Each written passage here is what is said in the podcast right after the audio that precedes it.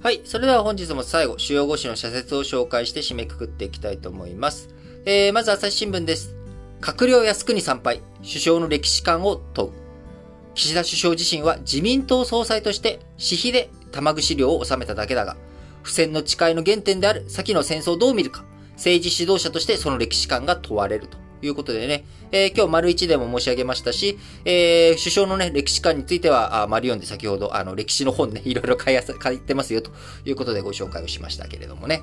はい。えー、そして朝日新聞もう一本は、タリバン1年、人道危機を捨ておけぬ。女性は単身での遠出が禁じられ、中高生年代の女子制度の通学は認められていない。報道機関の半分以上が閉鎖されるなど、言論の自由への弾圧も激しいということで、えー、タリバン政権ですね、えー、1年前8月15日にカブールを陥落して以降、1年が経ちましたが、えー、未だ政府として、えー、タリバン政権をね、政府として承認する国が一つも現れていないという状況です。えー、そういった中、人道危機、捨ておけぬということから、どういうふうにね、国際社会対峙していくのか1年経ちましたけれども考えていきたいところであります。はい。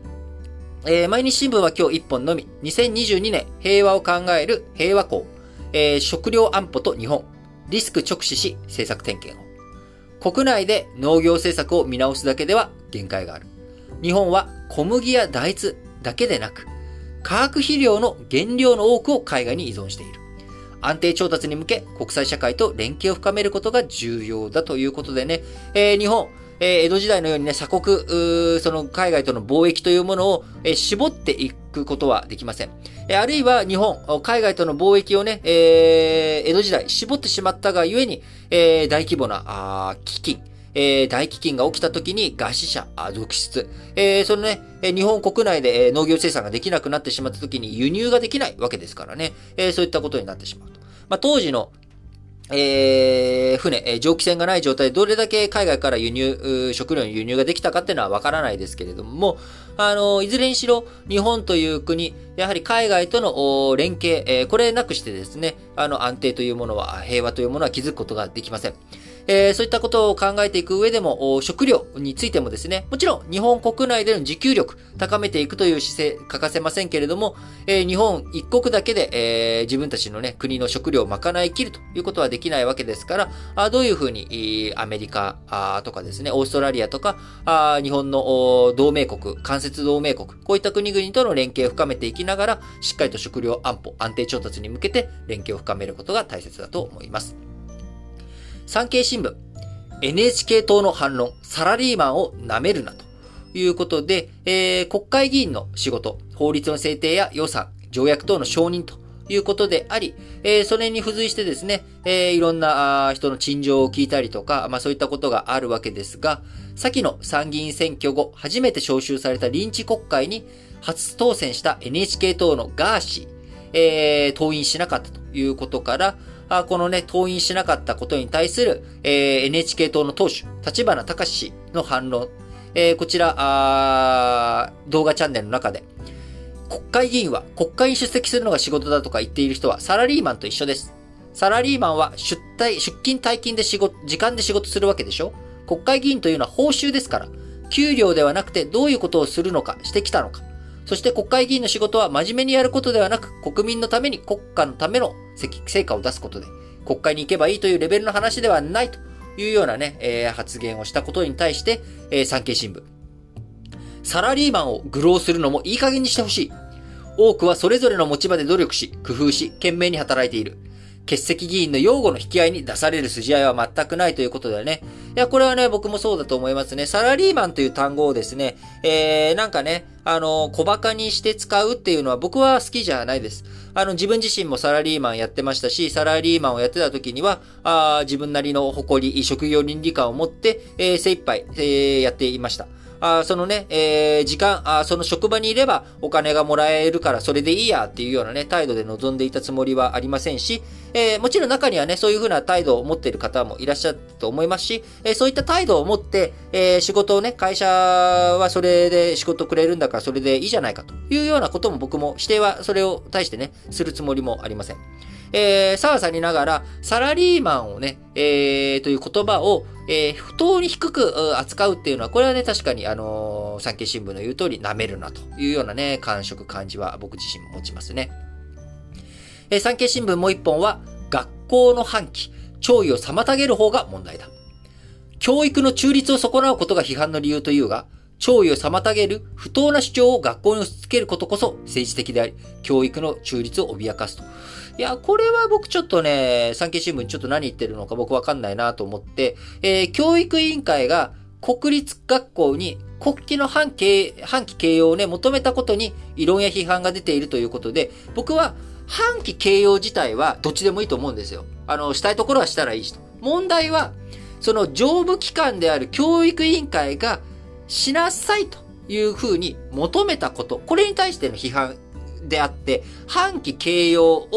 を、ね、あるいはそこに強制力を働かせるようにしてやるっていうのはいかがなものなんだろうっていう意見なんですよ、僕は。僕自身は何度もね、この新聞解説のながら劇の中でも言ってますけれども、あの、安倍晋三元総理に対する、えー、哀悼の意を示すつもりでもありますし、えー、国葬に対しては、あやはり、えー、今ね、えー、ハリス副大統領、アメリカのハリス副大統領とか、あオバマ元大統領とか、世界各国の要人がやってくる。えー、そういったね、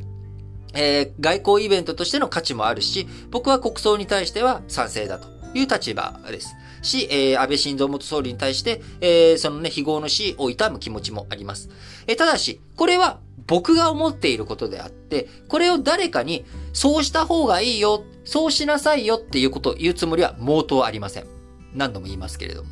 あの、それは個人の自由ですし、えー、それが国家のイベントになったからといって、国家のイベントにそれになんで俺が従わなきゃいけないんだっていう風な人がいても当然です。えー、それで全然構いません。なので、えー、僕もこのね、えー、学校の教育委員会が、えー、公立高校とか公立学校に対してですね、あの、反旗経営を求めるというメッセージを出したということに対して、まあ、あの、教育委員会の立場からしたら、まあそういうふうに言うだろうなっていうのもわかる。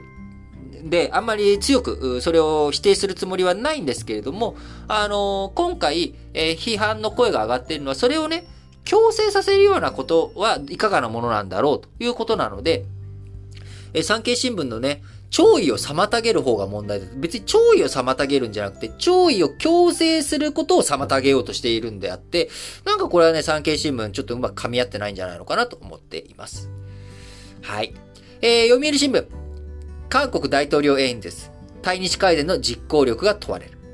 米国との同盟や日本との安全保障協力の強化を通じて、韓国が抑止力向上を図ることは理にかなっている。中国や北朝鮮の脅威に対する日米韓の連携を深めたいということで、いや、本当にね、僕自身何度も言ってますけど、日米韓の3カ国の連携、深めたいんですよね。深めたいんですが、あ日韓の間に横たわる歴史問題、そして韓国側がボールを持ってしまっている以上、日本側からね、えー、アクションを起こすのではなく、やはり、えー、韓国側から具体的なアクション、しっかりと起こしていってほしいんですが、えー、支持率急落しているユン・ソンニョル大統領、えー、どこまでね、指導力発揮できるのかというところですよね。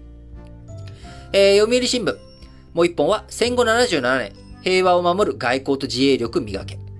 戦後外交のもう一つの柱が、あ戦後外交のね、えー、日米安保が一つの柱であり、もう一つの柱が国際協調主義である。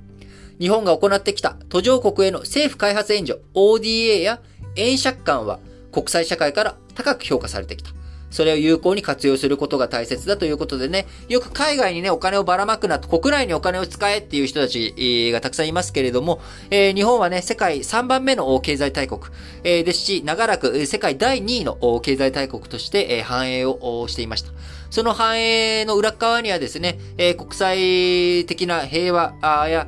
国際的なね、自由貿易、こういった波のおかげで、え、日本という国は豊かになってくることができたわけです。え、日本がね、日本一国で豊かになったわけではなくて、え、世界、え国際協調の枠組みの中で豊かになっていった。あその中で果たすべき責任、しっかりと果たさなければいけないですし、えそれを果たしていくことによって、日本という国の評価が高まり、え日本が何かあった時に困った時に助け合うということになっていくわけです。えー、日本、真の友人、えー、どれだけね、え、外に求めていくことができるのか。あそのためには僕は改めてですけれども、日本、海外への援助、海外への投資、え、こういったものをしっかりとやっていく必要があると思っております。え、苦しい時にこそ、え、日本がね、苦しい時にこそ、諸外国の苦しさを助けていく。えー、自分たちがね、歯を食いしばってやっていくという姿勢、えー、僕はこれは大切だと思っています。日経新聞、プラス基調に内需の後押しを。えー、GDP のね、2.2%年率換算での4月から6月2.2%増関わる話題ですけれども、内需の柱である個人消費の勢いを保つには積極的な賃上げが不可欠だ。政府も環境整備を進めてほしい。統計上は外需となるが、円安を生かすインバウンド消費の拡大も課題だ。外国人の潜在的な観光需要を着実に取り込みたい。えー、日経新聞、えー、最後です。韓国は対日関係改善へ大統領演説行かせ。韓国のユン・ソンニョル大統領が就任後初めて臨んだ日本の植民地支配からの解放を記念する式典で、日韓関係を早期に回復し、未来志向型に発展させていく重要性を説いたということで、えー、皆さん本日もですね、新聞解説ながら劇をお聞きいただきありがとうございます。えー、今日はですね、なんか、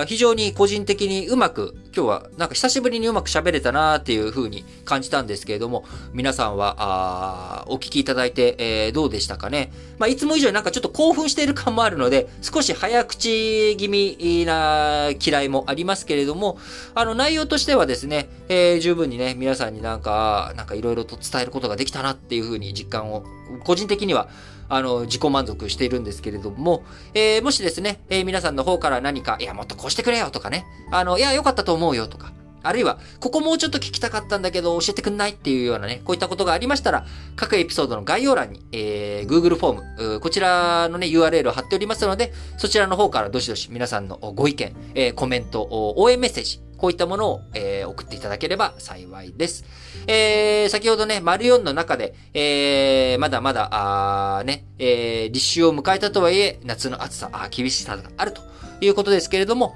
えー、皆さん元気にですね、えー、今週も乗り切っていきながら、あ日々を過ごしていきましょう。それでは、